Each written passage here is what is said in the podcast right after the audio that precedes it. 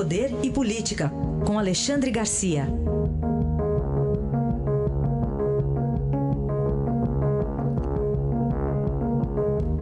Alexandre, bom dia. Bom dia, Raíssa. Bom dia, Carolina. Olá, bom dia.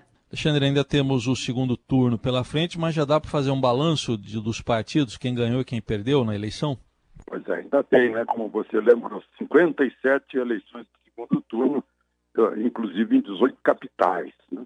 Mas já dá para perceber quem encolheu e quem, e, e quem cresceu. Né? Os que mais cresceram foi o, PSD, o, o, Partido Progressista, o DEM, o DEM em segundo lugar de crescimento, né? o, o Partido Liberal, os Republicanos, até o PSL ganhou mais prefeituras do que tinha. Mas aparecem mais mesmo os partidos que mais ganharam aí, o PSD, e o Partido Progressista. Né?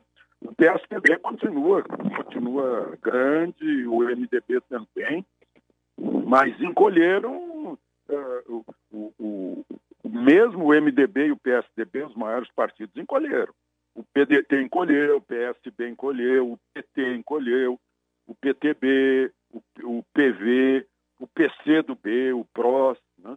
Não dá para botar o PSOL nessa, o PSOL aparece muito por causa de São Paulo, mas uh, subiu de duas para três prefeituras. Então, uh, continua mínimo aí em termos de prefeitura.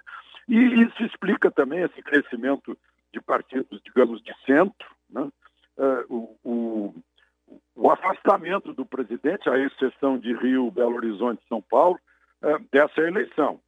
Ele estava tá de olho em 2022 né, e alianças com esses partidos de centro. Né, então, não quis criar nenhum tipo de atrito. Mas, enfim, ainda temos que esperar os resultados aí, o mais importante deles é em São Paulo, sem dúvida. Ontem a gente teve, a, a, aliás, a gente teve a confirmação do ministro Marco Aurélio sobre o habeas corpus do André do Rep, né? Então, o ministro Marco Aurélio está sozinho, né? É aquela história do meu filho é o único de passo certo no batalhão. Mas ele está convicto da posição dele, ele diz que está ao lado da lei, e a lei determina que depois de 90 dias de prisão, prisão provisória, se não houver manifestação, se ela não for renovada, automaticamente ela está cancelada. Né? Uh, e aí confirmou o habeas corpus que deu para o André do Rato, que saiu, que, que, saiu graças ao habeas corpus dele, que foi anulado imediatamente pelo ministro-presidente Luiz Fux, né? mas não adiantou, o André do Rato já tinha sumido. Depois, Marco Aurélio perdeu por 9 a 1. Agora está tá na primeira turma, um novo julgamento está confirmando isso. Né? Uh, convicto de que ele está ao lado da lei. Chegou a dizer que foi tirania de, de, de Fux, né, tomando uma decisão uh, sozinho e, e, decisão por uh, a, a revelia da lei, né, que a lei não diz isso. Então, lá na Suprema Corte, o pessoal tem que se acertar. Né? Eu, fico, eu fico até desconfiado que Marco Aurélio pode ter razão, embora esse caso seja um caso escandaloso. Mas se a lei diz isso, os ministros que interpretam a lei e aplicam a lei têm que seguir a lei, né? Essa é a questão.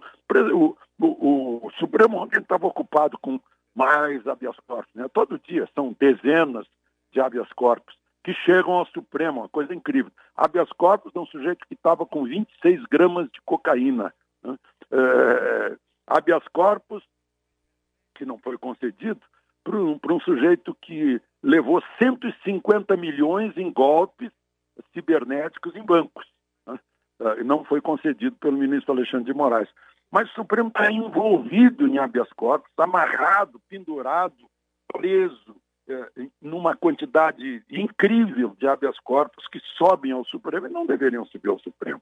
Né? Isso é um, um filtro que deveria ter sido feito. Alexandre Garcia volta amanhã ao Jornal Eldorado. Obrigado. Até amanhã. Até amanhã.